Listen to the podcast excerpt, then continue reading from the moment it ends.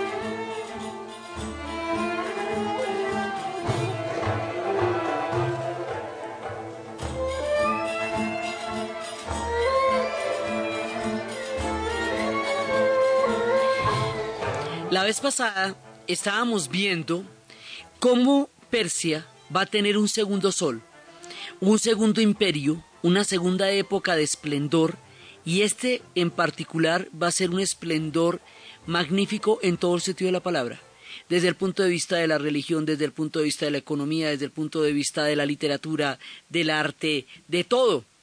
Y cómo eso empieza cuando los partos que habían aguantado lo suficiente a los romanos como para que su pueblo pudiera resurgir, fueron derrotados por un nuevo personaje que se llamaba Abdashir, el rey Abdashir, que es otra manera de decir Artajerjes según Asimov, y como este rey había tomado, igual que los aqueménidas, había tomado a un nombre de un héroe Sasán, como los aqueménidas habían tomado el nombre de otro héroe para nombrar la dinastía, y cómo a partir de él, de Sasán, se va a proclamar nieto de Sasán y va a montar una dinastía muy grande.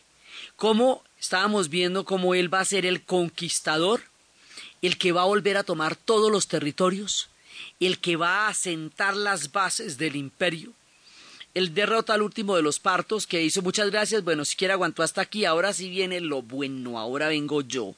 Sí, y hace tremendo imperio y cómo después va a haber un personaje que se llama Sapor, eh, Sapor primero o Shapur primero, Shapur primero, quien va a consolidar este imperio. Y Asimov hace una comparación, Isaac Asimov, entre este primero y Ciro, o sea, entre, entre Ardashir y Ciro, y entre Shapur y Darío, porque Shapur primero es el que va a consolidar el imperio. Y van a fundar una dinastía que va a durar 400 años. Una dinastía que arranca el 2026 y termina en el 651 con 27 soberanos. Una dinastía que va a conocer lo mejor de lo mejor del legado de la civilización persa y que va a ser la última dinastía antes de la llegada del Islam, el último, digamos, el último pedazo del mundo preislámico en Irán, y que va a ser también el, el, momento más alto donde toda la civilización que hemos visto desde Susa y Ecbatana suma hasta llegar a sofisticarse de maneras impresionantes y el sumo de esa civilización, digamos, la, toda su, su exquisitez, la crema de esa civilización es la que los árabes van a adoptar cuando lleguen porque la van a encontrar en un punto sumamente alto desde, desde todo lo que tiene que ver con los procesos de civilización de, la, de las culturas humanas. E, esto es uno de los picos. Lo que pasa es que, como les digo, queda al otro lado de la Edad Media, no lo veíamos, pero aquí, aquí realmente era donde era el esplendor maravilloso. Vienen una serie de reyes después de Shapur, pero luego va a venir otro que ellos van, van sometiendo y sometiendo gente y disputan el poder de Palmira, que también habíamos hablado, Palmira hoy Siria, Palmira el gran oasis en peligro con Siria. Y también van a, conseguir los territorios de Armenia, Asiria, Mesopotamia. Armenia es importantísimo porque ellos van a tener con Armenia una, un, digamos, un, una reciprocidad histórica que hoy día todavía tienen con los armenios. Y van avanzando y avanzando y avanzando, pero hay a ver un personaje que se llama Shapur II. Shapur II es el hombre que va a vivir un esplendor tan grande que su tiempo de gobierno se compara con el del rey Sol, con Luis XIV en Francia es el momento más alto de todos. La historia de este hombre es una historia legendaria porque habían matado a toda la familia para evitar que él fuera rey. Entonces su madre huye y es protegida y a ella para evitar digamos que lo asesinen y la asesinen a ella, a este bebé en el vientre de su madre lo van a coronar rey para que se mantenga la dinastía. Así que él es rey desde antes de nacer. Una vez que nace, va a gobernar durante setenta años. Y los setenta años de Shapur II son los setenta años más esplendorosos de la era de los sasánidas.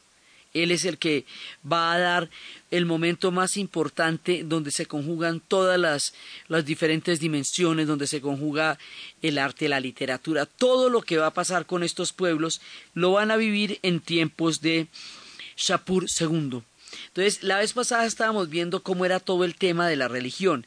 Ahora vamos a ver cómo es que esta gente va a mover la ruta de la seda. Digamos, lo que produce todo el esplendor es, por un lado, la cantidad de sofisticación, porque ya el imperio sasánida, a diferencia del imperio aquemerida, ya ha conocido a los griegos, ha conocido a los romanos, ha conocido a los chinos, ha tenido la influencia de la ruta de la seda, o sea, ya los elementos más sofisticados de todas las culturas, de todos los imperios que había alrededor, fueron tomados como una síntesis de su propia cosecha, que ya era bastante más mil y pico de años que llevaban existiendo, para producir una conjunción fantástica.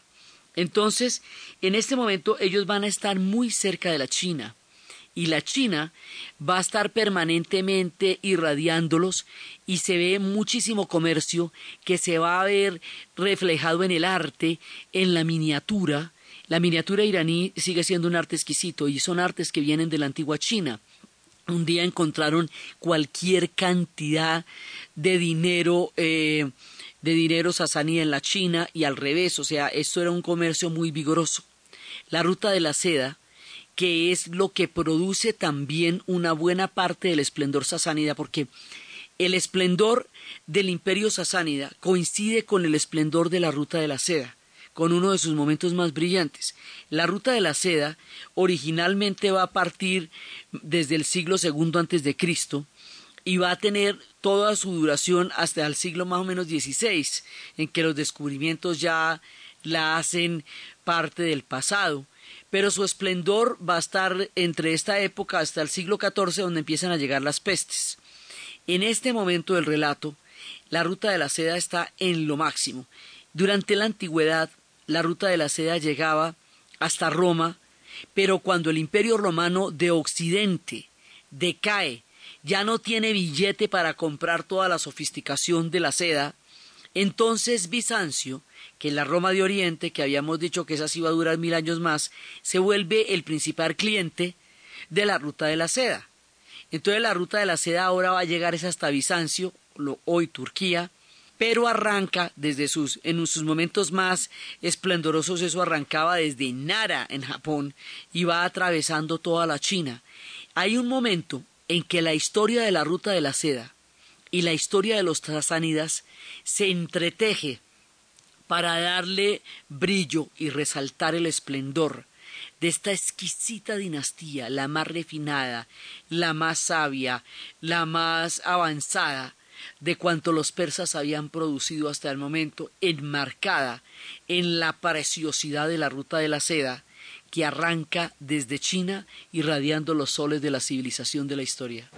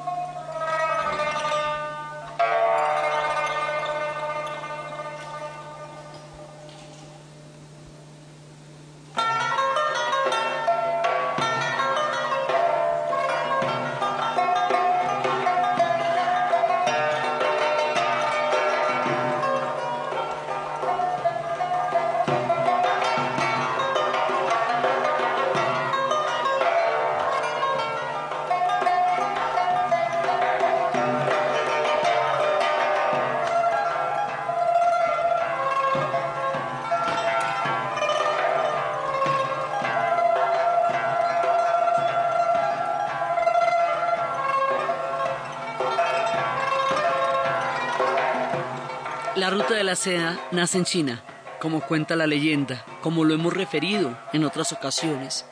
Esta chica y su madre, que esperaban a su padre hacía ya dos años que se había ido a la guerra, no sabían si lo iban a volver a ver. Y la hija, desesperada por la ausencia de su padre y la desolación de su madre en esta soledad tan grande y en este desamparo, promete casarse con quien quiera que traiga a su padre. Después de esta promesa, su padre va a aparecer en un caballo negro. Y ella lo va a abrazar con una felicidad y la madre lo va a recibir con una alegría y todo el amor retorna al hogar. Entonces un día el caballo relinchaba desesperado, desasosegado, ansioso, y ella le explica al padre que el caballo está así porque ella prometió casarse con quien quiera, que trajera el caballo a su padre después de dos años de ausencia. Entonces el papá, entendiendo claro que no puede comprometer a su hija con un caballo, mata al animal y pone su piel en un césped por donde rodeaba la casa. Un día la princesa camina, la, preciosa muchacha camina alrededor del césped y la piel del caballo la enrolla y la convierte en una morera, en una crisálida de morera, de la mata de morera, y cuenta la leyenda que ese es el origen de el gusano de seda en la planta de la morera. Entonces, la ruta de la seda va a ser uno de los elementos más importantes de la civilización en la historia de la humanidad, porque va a ser la arteria a través de la cual se van a comunicar los pueblos, las ideas, las especies, las artesanías, la economía, la comida, todo porque va a ser lo que enlaza todo el continente asiático. Porque arranca en Xi'an, en la China, en un comienzo, después cuando me metan con Japón van a llegar hasta nada. Y porque va a llegar en el siglo segundo antes de Cristo hasta Roma, o sea, tiene que pasar por los Balcanes y todo va a llegar hasta Roma. Y después cuando la Roma de Occidente cae, va a llegar hasta Bizancio, o sea, hasta Turquía. Pero esto va recorriendo una gran cantidad, va recorriendo la cuenca de Tarim, el valle de Pamir, va recorriendo todas las ciudades, los países, lo que hoy son una gran cantidad de países, es decir, lo que hoy es parte de los, muchos de los países de la antigua Unión Soviética, los del centro del Asia, lo que hoy es Irán, centro total de esto, lo que hoy es eh, Afganistán en la parte norte, lo que hoy es un pedazo de Pakistán, lo que hoy es Siria, lo que hoy es Jordania, lo que hoy es Turquía, Egipto, eh, una parte, esto tenía una ruta alterna, había rutas marítimas, y las rutas marítimas iban por Indochina, razón por la cual Hanoi sigue siendo hoy un punto importantísimo de producción de seda, pero también bordeaba la India, no la atravesaba, sino que la bordeaba por el mar, por lo que le digo, había rutas paralelas, y había rutas que ya tomaban por Egipto, y desde Egipto atravesaban para llegar directamente a Roma. Entonces, semejante movimiento. Ahora, esto era en camello, y a pie, y a caballo, no había más. O sea, no disponíamos en ese momento ni de trenes, ni de aviones, ni de automóviles, nada, solamente caravanas de camellos, de caballos y caravanas a pie. Y la ruta de la seda tenía los puntos de parada, los caravanserais, y tenía ejércitos enteros cuidando las rutas. Tenía diferentes enjambres de caminos. O sea, la ruta de la seda no es una carretera como decir la carretera Bogotá-Medellín, ¿no? O la Panamericana. No, son enjambres de caminos digamos, como redes de caminos unidos en una dirección que es de oriente a occidente. Entonces por ahí pasó todo lo que ustedes quieran y como Persia es un punto fundamental porque es que el imperio sasánida es grandísimo en ese momento. El imperio sasánida se fue expandiendo y estaba por Uzbekistán y estaba por Afganistán y llegaba hasta lo que hoy es Armenia hasta la puerta de Bizancio, mejor dicho, en las goteras de lo que hoy es Turquía. Entonces, buena parte de la ruta de la seda atraviesa el mundo de los sasánidas. Y buena parte de la ruta de la seda tiene que seguir el curso de las ciudades fundamentales de, de Fars, de las ciudades importantes, porque es que en Irán hay agua y alrededor hay desiertos, entonces hay oasis, hay, digamos, condiciones geográficas más benévolas que las de los desiertos que están usando. Por ejemplo, en el caso de Arabia, bordeaba la península arábica, no la atravesaba, porque cuando los desiertos son muy duros, a veces era mejor por los mares. Pero en el caso de Irán, Irán se va a convertir en este momento en el punto clave entre Oriente y Occidente, en el corazón de la ruta de la seda, en el punto nodal de la ruta de la seda. Entonces, aparte de todas las conquistas que ya en la época de Shapur II eran muy grandes y de donde se derivaba muchísimo dinero por la estabilidad, por los impuestos, por la administración, pues también eran muy buenos administradores y sabían manejar eh, de una manera eh, eh, próspera lo que era la riqueza del imperio. Entonces tienen una riqueza bien administrada, un buen sistema tributario que siempre lo tuvieron desde pues ellos se inventaron los imperios, pero además les pasa todo el billete de la ruta de la seda. Entonces, semejante prosperidad económica, con la cohesión que tienen alrededor de la religión de Zoroastro, más el acervo histórico que vienen de los iranios, de los persas, son una serie de factores que van a explicar este segundo sol de Persia, que es el imperio de los sasánidas. Entonces, en la ruta de la seda, la ruta va pasando por Sogdia y va pasando por, eh, por Jurasmi, la antigua ciudad que después Tamerlán llamaría Samarcanda, en épocas de la ruta anterior a la llegada de ellos se llamaba Macaranda. Entonces, eh, por la ciudad de Macaranda, por la ciudad de Bujara, por la ciudad de Jiwa, hoy en el país de Uzbekistán, por la ciudad de Tabriz, por la ciudad de Isfahan, por la ciudad de Mashir, por la ciudad de Kermash, Tabriz, Yat, eh, y por lo que va a ser también Shiraz, todas estas en el actual Irán, van pasando em, diferentes inventos de los chinos y es a través de esta ruta que a Occidente llegarán la brújula, el papel, la pólvora, la porcelana, los tapices, los bordados, los damascos. Hay que acordarnos que damasco significa brocado, que muselina, esa tela brillante y maravillosa que se usa en los vestidos de fiesta viene de la ciudad iraquí de Mosul, que todo esto viene de los antiguos linajes de la ruta de la seda la seda misma que va atravesando por todas estas partes, las especias, todos los condimentos, para poder mantener la comida mucho antes de la era de la refrigeración, todos los alimentos, toda la, digamos, la vitalidad de los pueblos dependía de la ruta de la seda. Si usted quitaba la ruta de un camino, ese camino desaparece. Petra fue parte de la ruta de la seda en la actual Jordania, y cuando los romanos quitaron la ruta de ahí, Petra quedó convertida en leyenda y desapareció de la historia porque ya no pasaba la ruta de la seda por ahí. Por donde pasaba la ruta de la seda había progreso, civilización y maravilla. Y por donde no pasaba la ruta de la seda no había nada. es como un restaurante a la orilla de la carretera o un restaurante cuando la carretera la hicieron en otra parte. Muere. Entonces, la ruta de la seda necesariamente tenía que tomar un determinado camino en Irán que no se podía hacer de otra forma porque de la otra manera había desiertos. Así que Irán se vuelve un paso fundamental. Ahora, no todo el mundo se iba de un extremo al otro, esto iba por, por relevos, igual de, desde el oriente al occidente como desde el occidente hasta el oriente. Es decir, los romanos no llegaron hasta China, llegaban máximo hasta Irán y ahí intercambiaban. Entonces, Irán es como el punto donde la gente que viene de Oriente llega hasta Irán y ahí empiezan los relevos con la gente que viene de Occidente. Entonces es el punto que une las dos, digamos, las dos direcciones de la ruta de la seda. Por eso se vuelven tan importantes.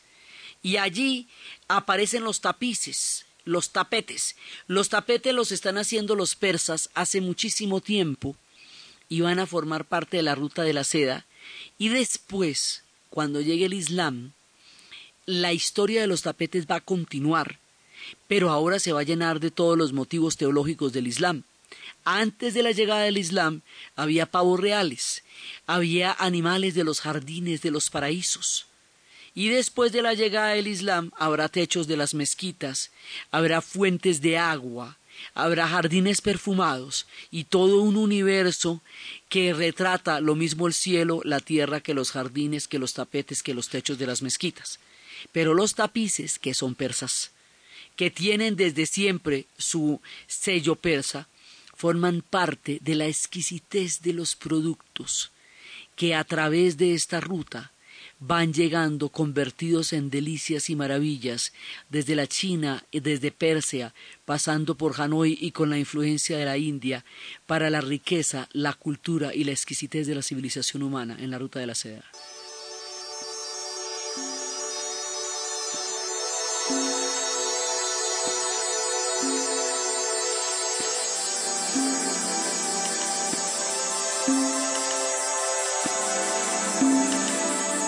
Esta es la hora en Caracol Radio. En Caracol Radio son las 10 de la mañana y 33 minutos. Pax, Pax, aliviar un Pax. Congestionado, bien maluco, la cabeza se me explota, necesito mejorar ya. Pax, Pax, alivian un Pax. Tratamiento sintomático de resfriado común es un medicamento, no excede su consumo, leer indicaciones y contraindicaciones. Si los síntomas persisten, consulta a su médico. Registro sanitario INVIMA 2009 M009170. Última hora Deportiva Caracol. El delantero de la selección argentina Gonzalo Higuaín sufrió un traumatismo de cadera y su participación ante Chile el martes próximo por la eliminatoria suramericana al Mundial de Brasil 2014 está sujeta a la evolución de su lesión según informó un parte médico. El colombiano Johnny Hernández no terminó el Gran Premio de Japón en MotoGP luego de sufrir una aparatosa caída en la segunda vuelta de competencia. La victoria de carrera fue para el español Dani Pedrosa, quien se ubica en el segundo lugar del campeonato a 28 puntos de su compatriota Jorge Lorenzo, quien es líder con 310 unidades. Más información en www.caracol.com.co y en Twitter, arroba caracoldeportes.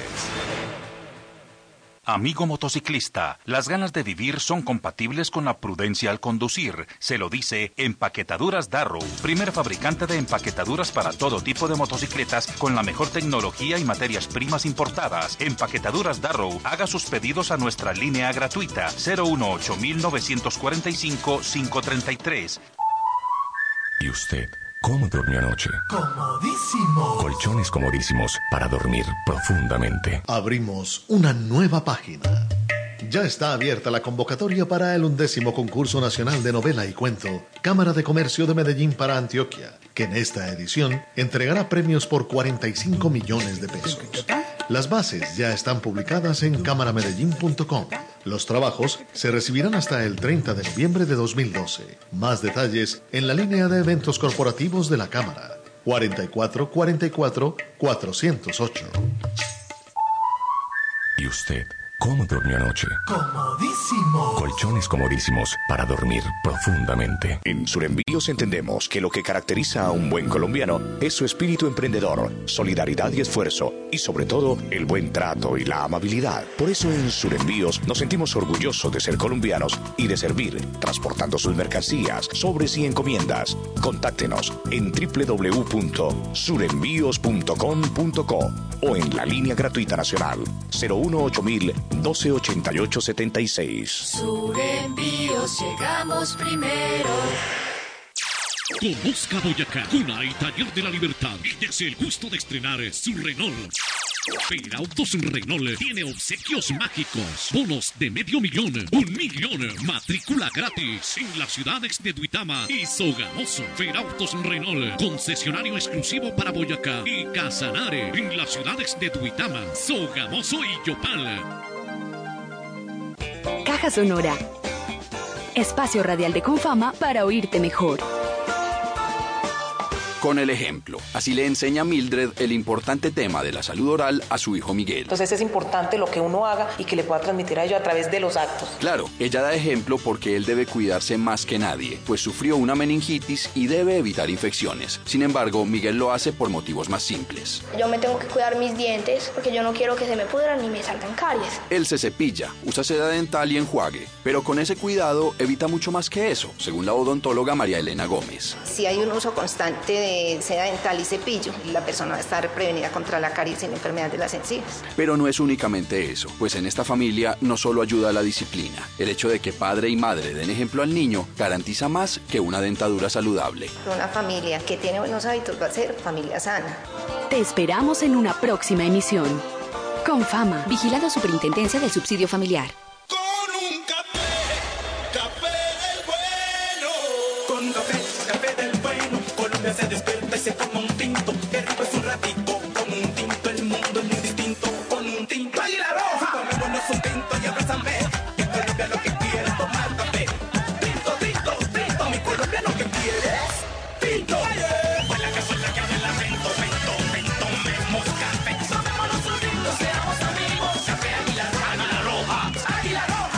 Roja. Visalia Bio Natural Clean Hair Treatment, tratamiento capilar, semillas de lino con omega 3, Restaurant Age, con filtro solar que repara y protege el cabello. Úsalo.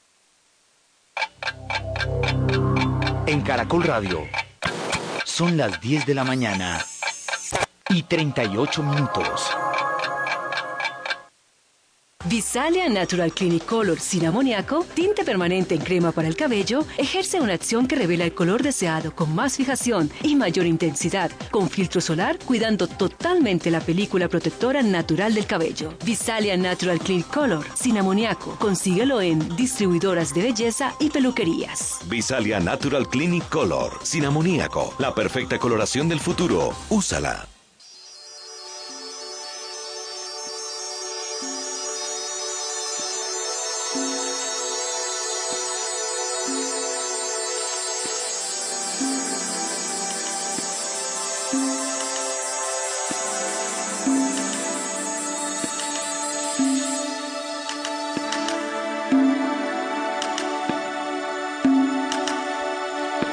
Regresamos con la ruta de la seda y una cosa importante, en esta etapa del desarrollo de los sasánidas, ellos se acercan muchísimo a China y el acercarse a China enlaza las civilizaciones de China, Persia y Bizancio. En China había muchísimo dinero sasánida, por eso sabemos que tuvieron un estrecho intercambio comercial. China daba lo mejor de sus productos. Es decir, en este momento Persia se convierte en una como en una especie de, de continuidad, es la que le va a dar como la, la continuidad y el esplendor a la ruta que China está irradiando. O sea, la, la idea de la ruta de la seda siempre es China, porque el secreto de cómo se hacía la seda lo guardaron los chinos hasta el siglo XIV, en que cuenta la leyenda que una mujer, hay dos versiones, una que ella fue vendida como princesa, la, diplomacia de la seda consistía en que los chinos no a todas las tribus las sometían, sino que algunas de esas tribus eran eh, chinizadas, digamos, la diplomacia de la seda consistía en que casaban a una princesa no con el jefe de la tribu, sino con el hijo, para que la siguiente generación ya fuera china. Una de esas princesas, hay quienes dicen que ella adoraba la seda y su marido le dijo, bueno, pero cuando usted se vaya, porque ellas nunca volvían, la seda se va a deshacer, sus vestidos se van a desaparecer y usted cómo va a volver a tener todo el esplendor de su riqueza de vestidos. Entonces que ella llevó en su tocado a escondidas unas boreras, unos gusanos de seda, y así se esparció el secreto. La otra versión es que a ella la habían tratado con tan poca valía, casi que la compararon con un caballo, y ella, herida en su orgullo, se lleva los tocados de, de, los, de los gusanos de seda. En cualquiera de los dos casos, esta muchacha va a llevar el secreto de la ruta de la seda en su tocado hacia la cuenca de, de Tamir. Y allá se esparce el secreto porque antes, bajo pena de muerte, nadie en la China podía revelar de dónde salía la seda.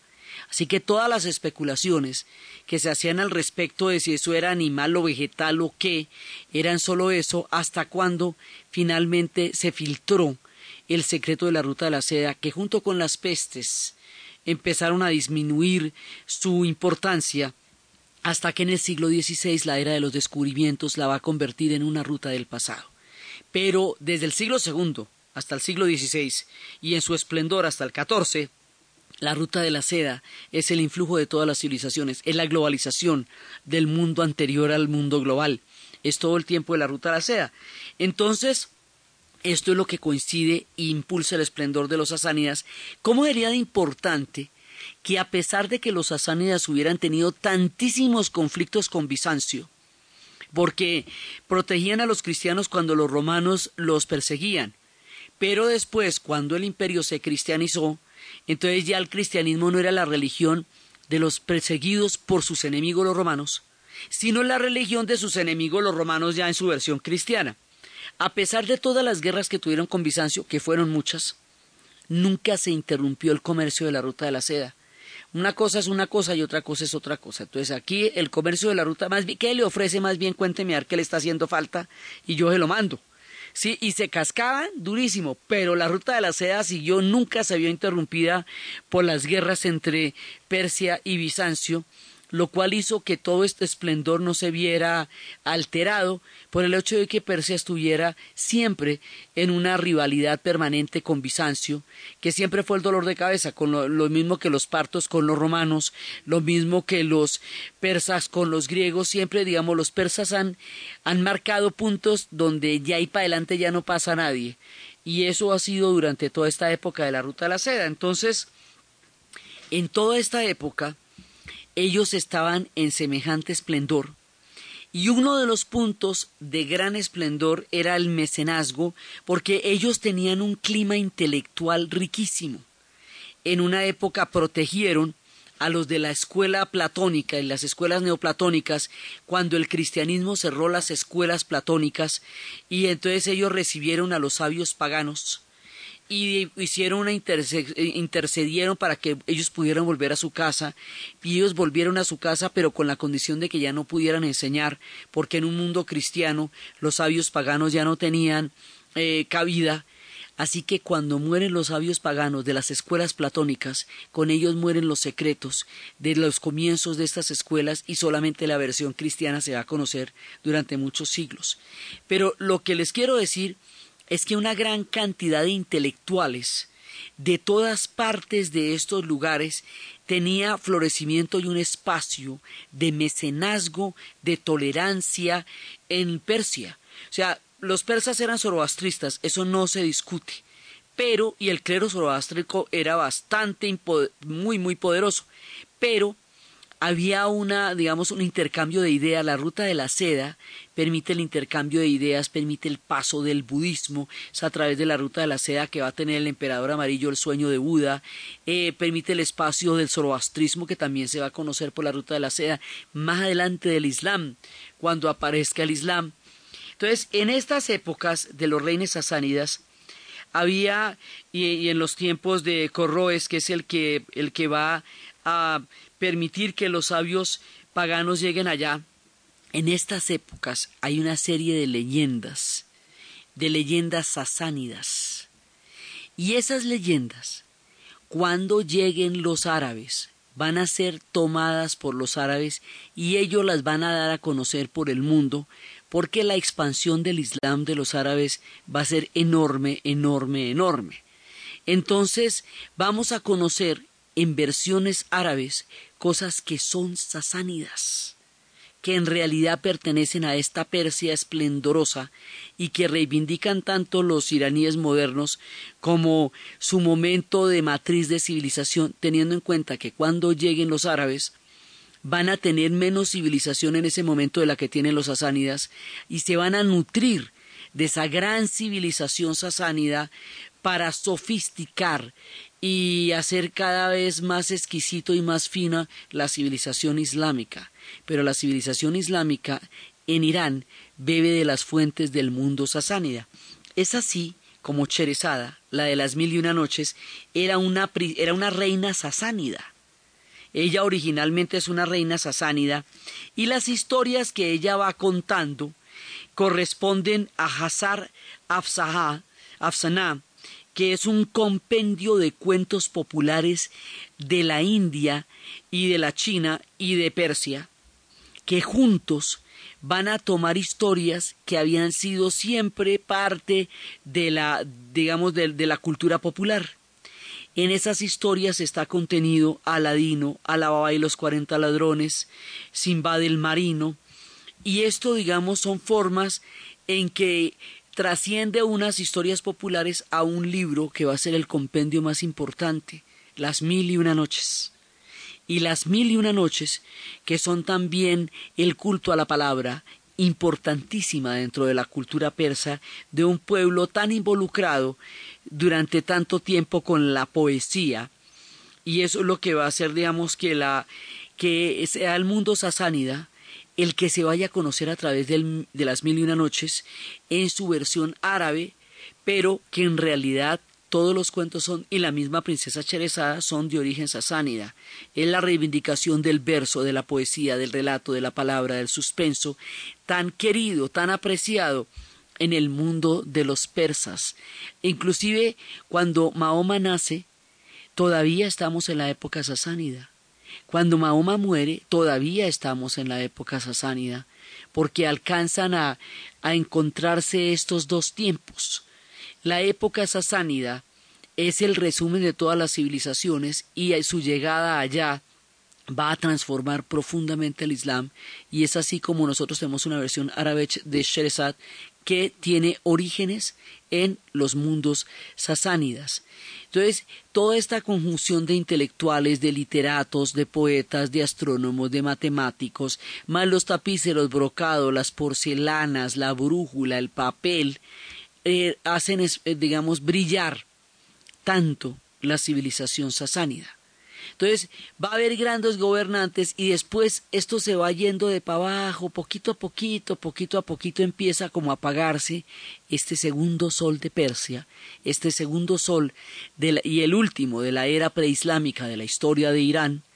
Y mientras todo eso está pasando, aquí en Fars, aquí en el corazón del mundo sasánida, al otro lado, en las arenas del desierto, en la península arábiga, un comerciante, un hombre que a los 40 años, después de haber sido un comerciante de todas las rutas de las caravanas, recibe una revelación del arcángel San Gabriel. y el arcángel San Gabriel le dice que él va a ser el que propague una nueva fe. Y a través del arcángel San Gabriel, Alá le va a hablar a un comerciante que se llama Mahoma, Mohammed, como le dicen otros, Mahoma. Y Mahoma abandona su oficio de comerciante, predica la fe que Alá le dicta y que Alá le hará escribir. Eh, Mahoma es un hombre que no tiene mucha cultura, es un comerciante, eh, digamos, toda la vida dedicado a su oficio, pero que no era un letrado ni un ilustrado. La perfección de los versos coránicos indica el carácter de revelación que tiene, porque es a través de la mano del profeta que Alá se expresa en 114 suras de un libro que se llamará el Corán y que junto con la Avesta de los tiempos de Zoroastro, que va a ser también una, el libro sagrado de los zoroastristas, constituirán pilares fundamentales de la cultura iraní, antes y después, y van a coexistir también en el tiempo, a veces también. Entonces, Mahoma, por motivo de su nueva fe, es perseguido, y en la persecución huye de la Meca a Medina, y en esa huida que es en el año 622, se cuenta el año 1 de la era del Islam. Y Mahoma va creando una religión, un estado, una civilización, un pueblo, una vida cotidiana, una codificación de las costumbres, una concepción del mundo. Y esa concepción del mundo que va a ser Mahoma, eh, que, además se va a emparentar con muchísimas, eh, con muchísimas tribus a través de las alianzas con las mujeres de las tribus para crear un mundo compacto, emparentado con él. Y cuando Mahoma muere y ha dejado una civilización totalmente nueva y diferente, va a haber una disputa sobre quiénes van a continuar con la obra del profeta. Hay quienes dicen que la solución debe ser práctica porque él sí había dejado una, una descendencia clara, que era la descendencia de su hija Fátima, el esposo de su hija, o sea, su yerno Ali, y Hassan y Hussein, sus dos hijos. Pero a la muerte del profeta, esta, la familia va a ser asesinada, motivo por el cual la descendencia sanguínea que él había designado no va a poder continuar el legado de su, de toda su, su, su vida y su obra. Entonces aquí hay dos eh, alternativas. Seguimos una búsqueda espiritual o tratamos de hacer una administración que nos regule este imperio y le dé un carácter práctico que le permita continuar en el tiempo. Los que creen en el seguimiento espiritual de la herencia del profeta se llaman a sí mismos chiitas porque chía significa seguimiento. Y los que creen en la organización de administradores que regulen y permitan que el imperio continúe se llaman a sí mismos sunitas porque creen en los versos adicionales del Corán llamados la suna. Entonces, la solución sunita va a ganar porque es más práctica y más fácil y permite más movilidad en este nuevo mundo. Y en esa solución sunita va a surgir una dinastía cuyo centro va a desviar el corazón del Islam que era la Meca y Medina hacia Damasco. Y cuando, o sea, Siria, ves que Damasco está metido en todo, en la ruta de la seda y todo, cada vez que hablamos de esto nos toca, nos toca sentir el peso de lo que está pasando en Siria, porque ellos son, digamos, elementos claves en todas las civilizaciones que estamos contando. Entonces resulta que a través de, de Damasco, los omeyas van a empezar un periodo de conquistas eh, que son los periodos en los cuales el Islam se va a esparcir por todo el mundo.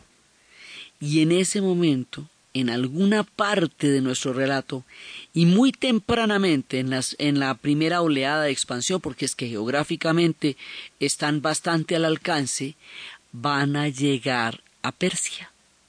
Cuando lleguen a Persia, encuentran el momento en que la dinastía de los sasánidas ha empezado a, decaer, empieza ya a hacerse menos poderosa y menos fuerte, entonces la encuentran en un punto de declive cuando ellos están en la en el culmen de su ascenso. Y esa diferencia de momentos entre el declive sasánida y el ascenso de las conquistas del Islam hace que en la última batalla el último de los reyes sasánidas pierda la batalla y el Islam termine conquistando Persia. La conquista del Islam a Persia es uno de los momentos más importantes de la historia del mundo musulmán, porque al entrar en una civilización tan eximia y tan maravillosa como la de los sasánidas, el Islam se va a revestir de un hálito de intelectualidad, sofisticación y cultura que lo va a potenciar como un generador de pueblos y de civilizaciones al entrar en contacto con la matriz de los persas.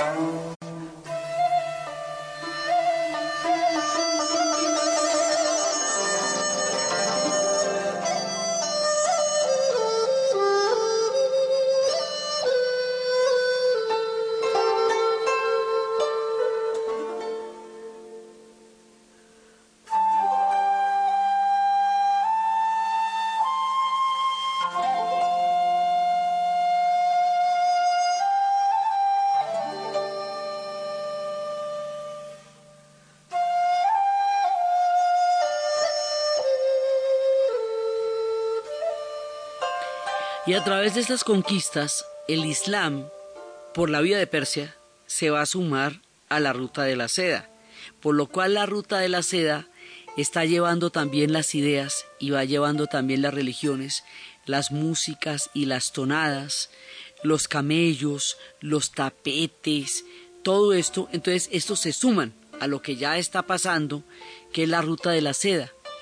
Pero cuando lleguen a Persia, el destino de los persas va a cambiar para siempre, porque el destino de los persas ahora va a quedar profundamente marcado por el mundo árabe y por la civilización musulmana. Entonces los persas cuentan hasta aquí su mundo propiamente iranio, o sea, desde Susa y Ecbatana, desde los años 5000, desde los tiempos aqueménidas, desde los días de Alejandro y desde los días Seleucidas y desde los días romanos y de los días nuevamente sasánidas, hasta la llegada del Islam, ellos son persas, de pura cepa, persas iranios, aunque haya tenido, eh, digamos, etapas de, etapas de dominaciones cortas, pues como la de Alejandro o como la de Seleuco, o como la de los mismos romanos, pero que, que tampoco los pudieron vencer, sino que los hostilizaron permanentemente. Entonces, esta gente eh, tiene una, digamos, un acervo de civilización enorme de muchos miles de años antes de la llegada del Islam. Por lo tanto, sus cuentas con el Islam van a ser de la manera que ellos digan en un principio, porque dicen, está bien, bueno, nos vamos a someter, muslim significa el que se somete, pero nos vamos a someter a nuestra manera. Porque aquí eh, digamos, la llave de la civilización en este momento del relato la tiene Persia. El Islam hasta ahora se está formando, el Islam hasta ahora está avanzando y Persia ya ha recorrido mucho camino en términos de lo que significa la civilización. El Islam se va a moldear a este crisol precioso del mundo sasánida.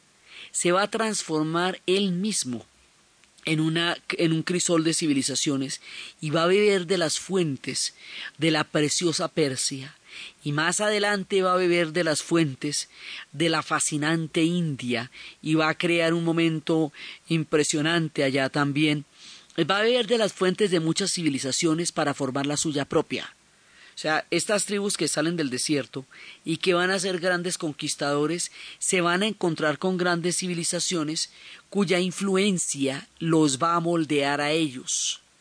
Y con la influencia de estas civilizaciones ellos mismos van a llegar a ser una gran civilización y van a desarrollar una arquitectura colosal. Y a esto es a lo que lo llamamos la civilización islámica. pero esta fusión entre lo árabe y lo persa resulta de alguna manera similar a la fusión entre los griegos y los romanos. Los romanos fueron el imperio de ingenieros que llegaron a todos los caminos de Europa, pero la sofisticación y la, el contenido fundamental de la cultura se la dieron los griegos, que le dieron los dioses y la filosofía. Los persas fueron a los árabes, lo que los griegos a los romanos. Siendo los romanos un gran imperio, la base era griega. Siendo los árabes una gran civilización, la base va a ser persa. Y los persas tienen esto perfectamente claro. Tienen claro que el que se mete con ellos se asoma a los albores de una gran civilización. Hoy día ellos son sencillos como personas y orgullosos como pueblo y como civilización, porque todo este legado de los siglos habita cada uno de los persas actuales. Ellos saben quiénes son y quiénes fueron y de dónde vienen. Y sus ciudades son hermosísimas porque todos estos esplendores de los azulejos, de las losas, de las maravillas y de los camellos adornan hoy día con unos paisajes de color turquesa deslumbrantes las ciudades iranias que dan el tributo del paso del tiempo, la sofisticación, las civilizaciones y la ruta de la seda. La manera como se da esta conjunción entre el mundo persa y el mundo musulmán, la islamización de Persia y su contacto con los árabes omeyas, es lo que vamos a ver en el siguiente programa.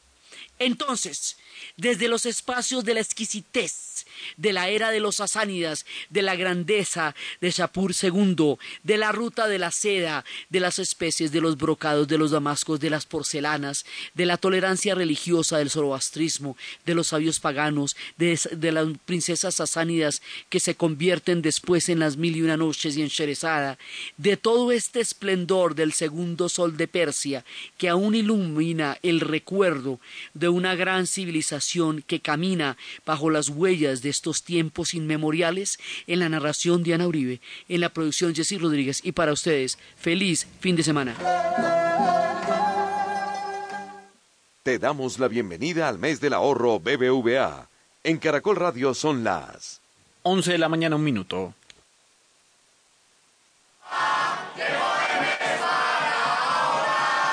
Bienvenido al mes de